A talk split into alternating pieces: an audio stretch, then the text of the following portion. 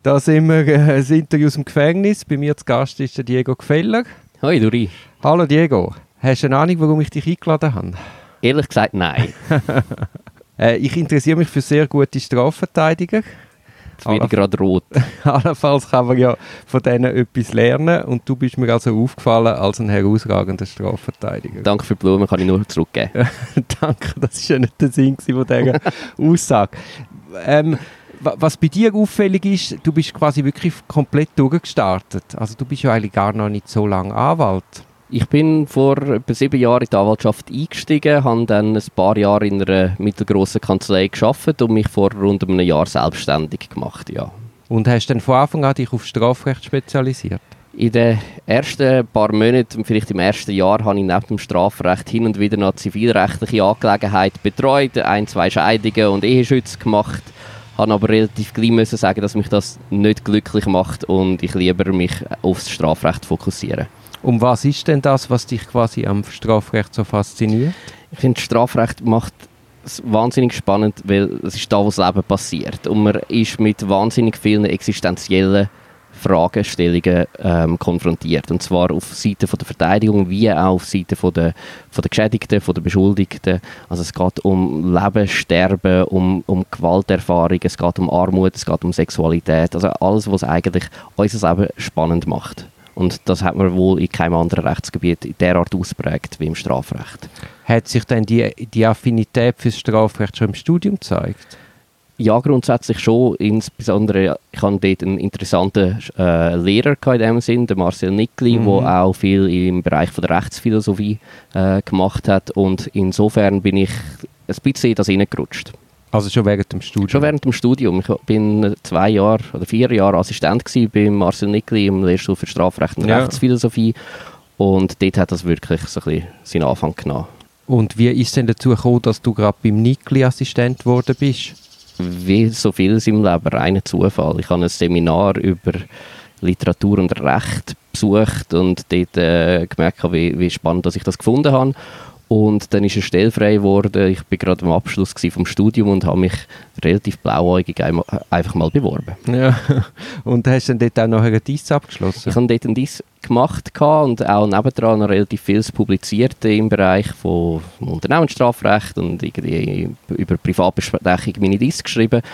Aber so ist, hat das Ganze seinen Anfang genommen. Und ich glaube, das ist auch nachher ein grosser Türöffner für meine weiteren Schritte, die ich dann gemacht habe auf dem Weg, um am Schluss Anwalt zu werden. Inwiefern meinst du das? Ich bin überzeugt, meine Noten und was auch immer ich vorher hatte, ähm, hätten jetzt, wäre jetzt nicht unbedingt das gewesen, wo, wo die Leute mich mit offenen Armen empfangen hätten, zum Beispiel an einem, an einem Bezirksgericht.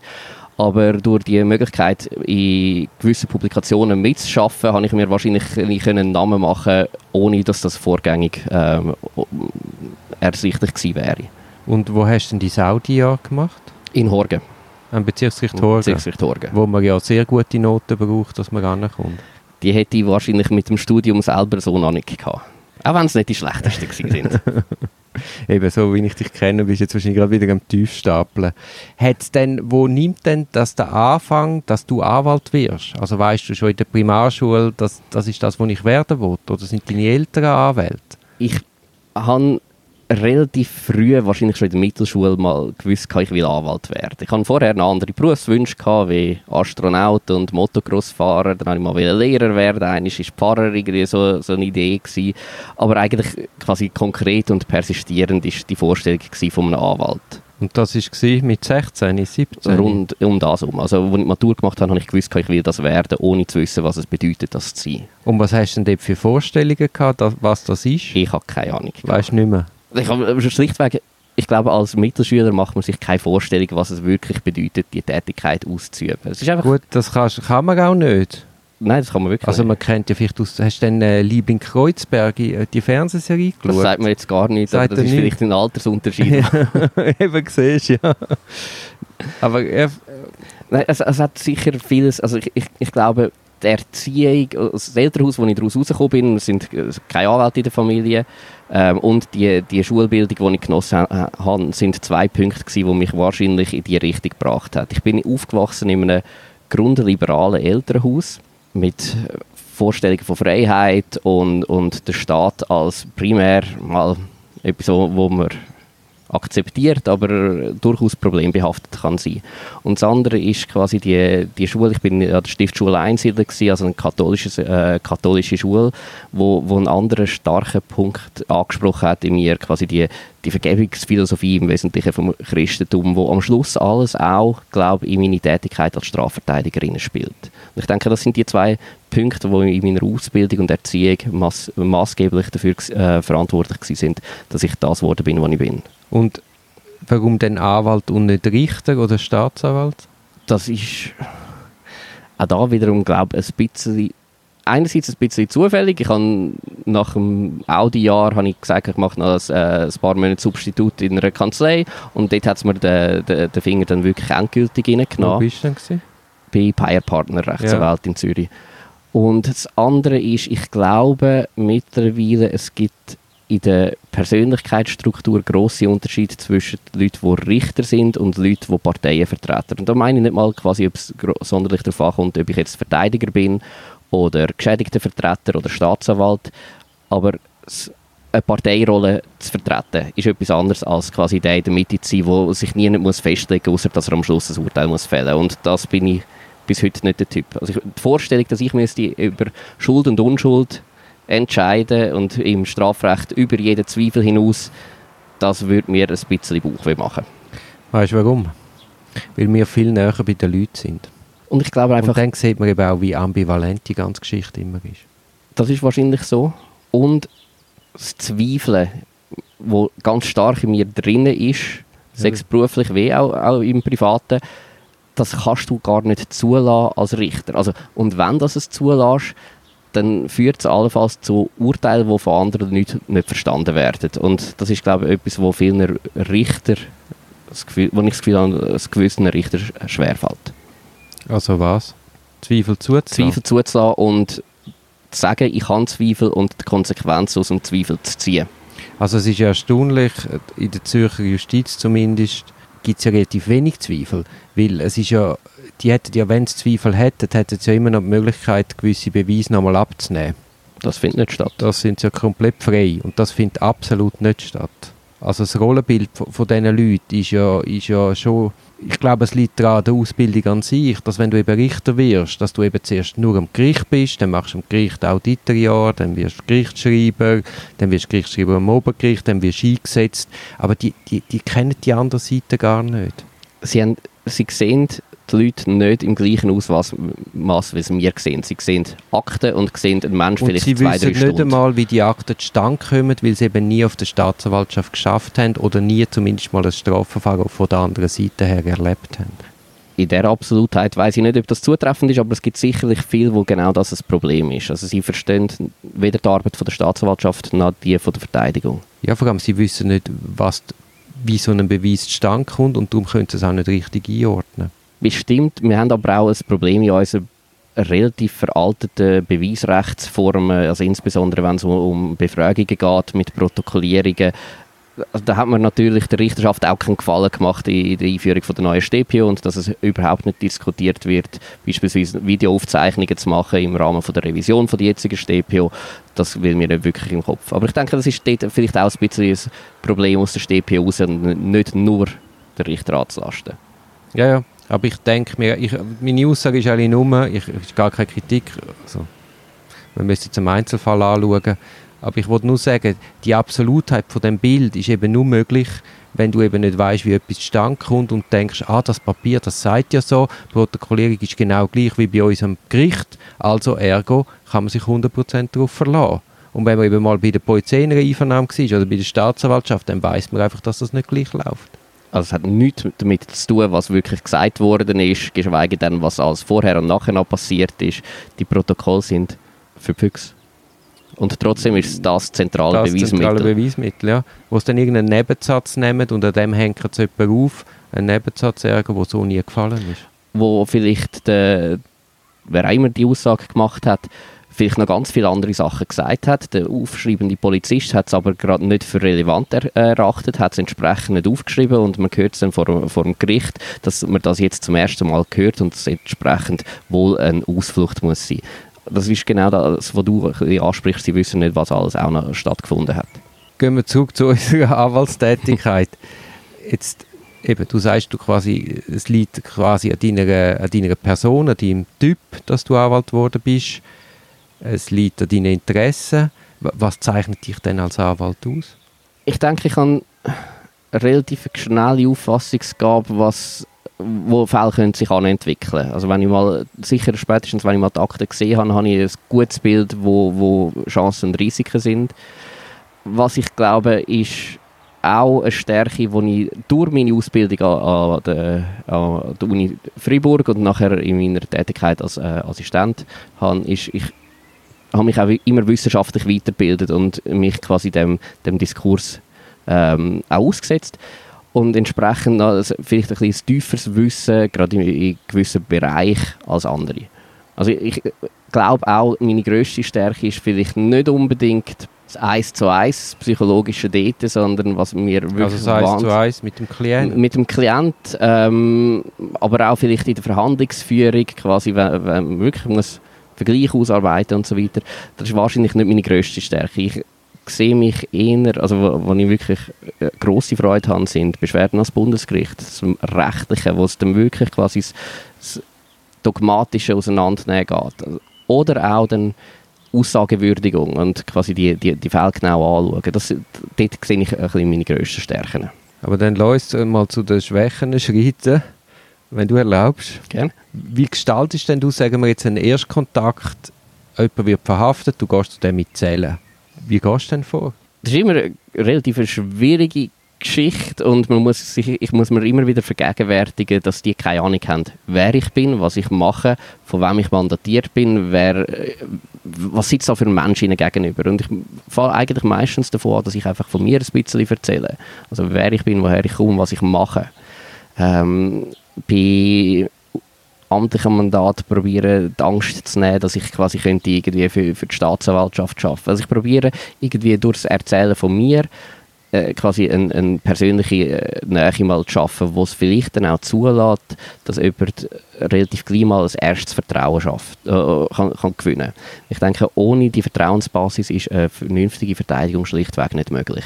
Es ist aber natürlich extrem schwierig, weil man hat nur wahnsinnig wenig Zeit.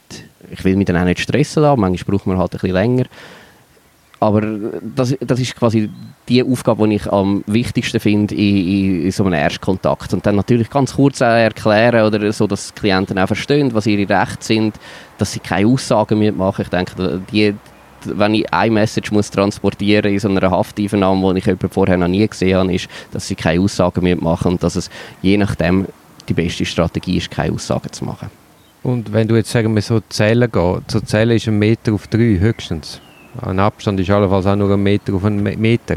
Hast, hast du da noch nie Angst gehabt? Nein, eigentlich nicht. Es hat eine einzige brenzlige Situation gegeben, wo ich gewusst habe, das ist, äh, das ist einerseits der, Beschuldigte ist, das ein zwei Meter Hühn gewesen, ein Bodybuilder von der Statur her und er hat wir haben schon länger miteinander äh, geschafft und er hat einen Anwaltswechsel wählen. Ich habe das befürwortet und es ist abgelehnt worden.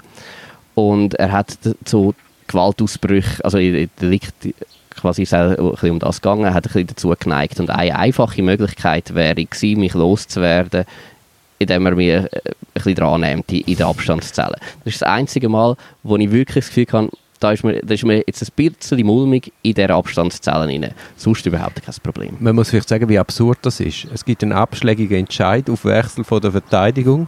Und du bist ja dann wahrscheinlich noch der Überbringer von dieser... Selbstverständlich. Sie, entschuldigen, Sie wollen mich zwar nicht mehr, aber ähm, das Obergericht findet jetzt, dass ich bitte... ich habe sogar verstanden, dass er einen Anwaltswechsel hat, ja. weil er, er hat aus bestimmten Gründen eine Verzögerung wählen und hat das Gefühl gehabt, mit dem können wir eine Verzögerung bewirken. Mhm. Ich habe zu dem wirklich gerne Hand geboten, aber ich weiß nicht, ob es gerade zu durchsichtig war oder ob die Staatsanwaltschaft aus anderen Gründen das nicht mehr hat wählen. Da ist der Fall zu lang her. Mhm. Hast denn du in der Verteidigung an sich, das ist ja eine häufige Frage, hast, hast du da kein moralisches Problem? Nein. Also eben sagen wir, du bietest jetzt da Hand zu einem Kniff. Das suggeriert schon etwas Negatives. Ich weiß nicht genau, was du meinst. Ich biete Hand zu einem Kniff. Nein, da, ich, nein, nein, ich, der Kniff vorher. Du sagst, er hat mich loswerden, weil er Zeit gewinnen Also, wir spielen ein Spiel und die Regeln von dem Spiel sind in der StPO vorgegeben. Die habe nicht ich gemacht. Ich bin nur einer von, von den Spielern an dem. Und die Regeln haben alle gewisse Gründe, wieso dass man sie so macht. Und natürlich haben sie auch immer Folgen. Mich an die Regeln von der StPO zu halten, auch wenn das für andere unangenehm ist, betrachte ich nicht als Kniff, das ist ein Teil von dem Spiel, das wir spielen. Und entsprechend, nein, da habe ich überhaupt keine, keine Mühe. Und wenn ich Mühe hätte, dann müsste ich meinen Job an den Nagel hängen. Und das ist losgelöst von der Deliktschwere? Das ist absolut losgelöst von der Deliktschwere, beziehungsweise je schwerer das ein Delikt ist, desto zentraler ist, dass man die prozessualen Rechte, die ein Beschuldigter hat, und viel mehr hat er ja wirklich nicht, die prozessualen Rechte zu seinen Gunsten ausspielt. Man muss sich vergegenwärtigen, was für eine Gegenmacht so ein Beschuldigter hat. Also es ist ein absolute Macht, äh, äh, Machtungleichgewicht. Und das Einzige, was wir haben, sind ein paar wenige Eingaben. Man kann Vorbringen machen. Das ist unser Handwerkszeug. Und nein, da, da habe ich keine moralischen Bedenken. Jetzt sagst du eben, mit dem Klient hat das Verhältnis nicht wirklich gestimmt. Aus welchen Gründen auch immer wie, wie bist du mit dem umgegangen? Oder wie gehst du generell um, wenn das Verhältnis zum Mandant nicht stimmt und man nicht auf eine Linie kommt? Das ist manchmal noch schwierig. Und ich probiere so lange wie möglich mal zu verstehen, was er will und ich probiere ihm zu erklären, was Vor- und Nachteile sind. Und da gibt es die paar wenigen Fälle, wo man sich über Verteidigungsstrategien oder die Ausrichtung von der gar nicht kann einigen kann. Und dann probiere ich nach Möglichkeit auch darauf hinzuwirken, dass ein Anwaltswechsel kann stattfinden wenn, wenn ich weiß, quasi ich kann das so nicht, ich glaube, das ist wirklich aussichtslos und er ist derart überzeugt, dass es funktioniert. Glaube ich nicht, dass ich die das richtige Auftreten hätte, um das zu transportieren, was er will und er hätte zu wenig Vertrauen in mich, wenn wir uns derart uneinig sind über die Ausrichtung. Und dann denke ich, wäre das der, der beste Weg. Und das funktioniert eigentlich relativ gut was ich auch schon gemacht habe, ist, wo, wo es einfach menschlich nicht gegangen ist. Und auch dort habe ich einen Anwaltswechsel nahegelegt. Da muss man immer ein bisschen aufpassen, wie man das aufgleist, so dass dann wiederum nicht dem Klient zum Nachteil gereicht. Weil ich finde es schwierig, wenn man, also das ist mir ja manchmal von, von Anwaltswechsel gesucht und der Anwalt sagt, man sei über die Ausrichtung von der Strategie nicht einig. Ähm, da leitet man allenfalls schon etwas offen und signalisiert etwas, was gar nicht nötig ist für das, was man im Moment will. Und ich probiere einfach in dieser Situation, wie ein Arzt, einfach nicht zu schaden. Ja, es ist auch heikel, also dass man nicht Klientenverrat begeht. Genau. Auch in so einem Moment, wo es überhaupt nicht geht und vielleicht sogar fetzt. Genau.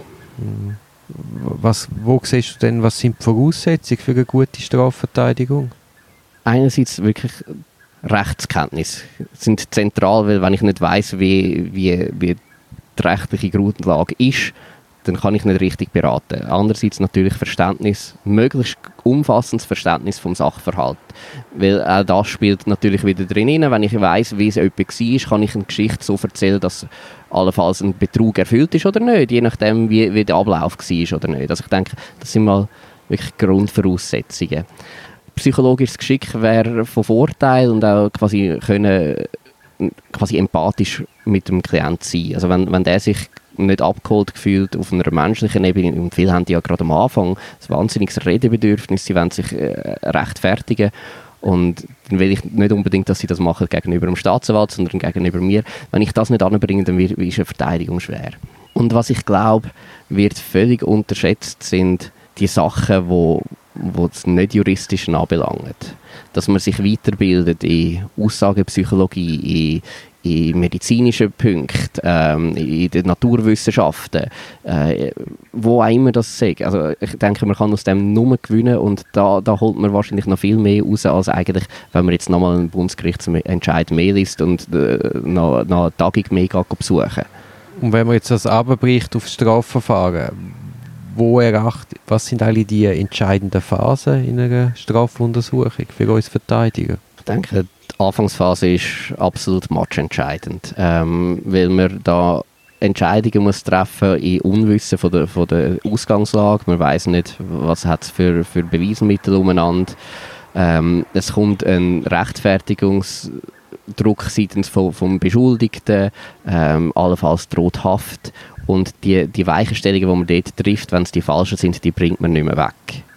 Ich denke, das ist mal so, sind so die zentralen Punkte. Und nachher plätschern die Verfahren ja häufig so ein bisschen vor sich an. Es werden da noch Zeugen befragt, äh, weitere Beweisabnahmen gemacht, aber ich denke, die entscheidende Phase ist wahrscheinlich ganz am Anfang. Und dann kommt so ein bisschen, wenn sich abzeichnet gegen das Ende der Voruntersuchung, wo man wirklich mal ein Bild hat, äh, man kennt die ganzen Akten, man sieht Stärken und Schwächen von, von, von der Anklagehypothese, dass man dort mit gewissen Eingaben allenfalls kann einen Drei oder quasi einen Spin geben, wo es kann richtige Einstellung gehen oder vielleicht dann halt eben nicht. Oder dort ist wahrscheinlich nochmal ein, ein zentraler Punkt. Was ich ähm, ein bisschen ambivalent bin, ist die Bedeutung von Plädoyer. Wenn ich wenn das Gericht erstmals vor Schranken erfahrt, wie, wie ich mich zu etwas stelle ähm, oder wo, wo Schwächen sind, kann das im Einzelfall richtig sein, weil man vielleicht die Karte nicht will auf die, äh, quasi offenlegen Es kann aber auch sein, dass es viel zu spät ist. Und dann, in diesen Fällen sind dann die Plädoyer höchstens nach Vorbereitung von der obergerichtlichen Verhandlung die Fälle gibt es auch, wo man von Anfang an weiss, die erste Instanz, das ist eine verlorene Instanz, weil egal wie der Entscheid rauskommt, es geht als, als Obergericht, weil beide Seiten zu viel zu verlieren haben. Und dann denke ich, kann, kann ein gutes Plädoyer quasi eben als Vorbereitung für den Referent vom, vom obergerichtlichen Verfahren dann angeschaut werden. Du hast vorher gesagt, wegen der Untersuchung, wenn man, wenn man die Akten kennt, sich eine Weggabelung allenfalls äh, ergibt, Jetzt gibt es ja Kollegen, die bewusst keine Akteneinsicht machen wegen der Strafuntersuchung in der Vorstellung, dass das der Aussage vom Klient vor, vor Gericht mehr Gewicht gibt. Also er hat die Akten nicht kennt und hat drum und hat doch so ausgesagt, ergo muss er viel glaubwürdiger sein. Was sagst du zu diesen Kollegen? Ich, ich bin sprachlos ab dieser Vorstellung. Gell? Also also ich kann mir nicht vorstellen, was, also einerseits sind ja, lesen die Richter die ja auch nicht unter der Vorstellung quasi, ja, jetzt hat er die Akte schon kennt oder nicht. Und ich denke, es macht vielleicht noch einen Unterschied, reden wir von Beschuldigten oder von, von, von Geschädigten, ja, nein, aber bei Beschuldigten ist für mich ganz klar. Und ich probiere, vielleicht bin ich da ein bisschen fatalistisch. Ich, meine Überzeugung ist, es kommt nicht darauf an, was der Beschuldigte sagt wenn er sagt, wie er sagt und über Aktenkenntnis vorher gehabt hat.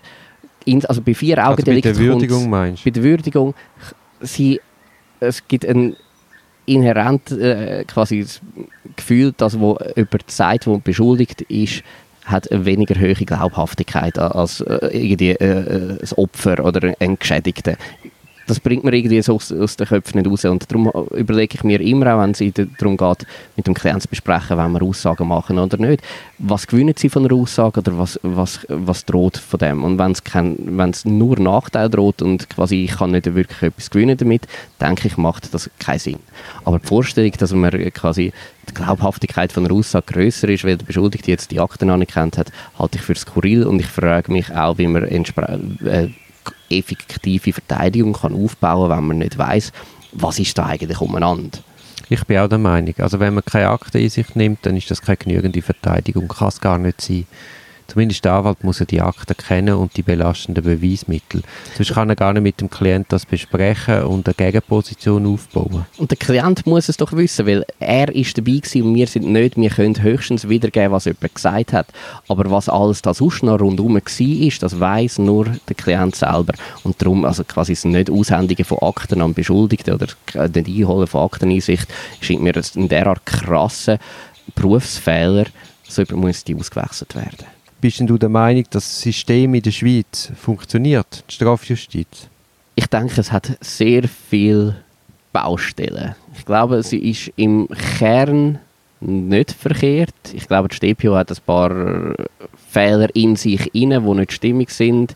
Ich glaube, es hat in den Köpfen Leute, die, die zumindest nicht die gleiche Auffassung haben von Strafjustiz wie ich. Ich würde nicht sagen, es ist im Kern ein dysfunktionales System. Es ist aber ein System, das ganz stark auf das Geständnis des Beschuldigten ausgelegt ist. Das ist ich weiß nicht mehr, wer es war. Ich meinte der Detlef Kraus, der gesagt hat, die schweizerische Strafjustiz ist nicht an der Wahrheit interessiert, sondern an einem Geständnis.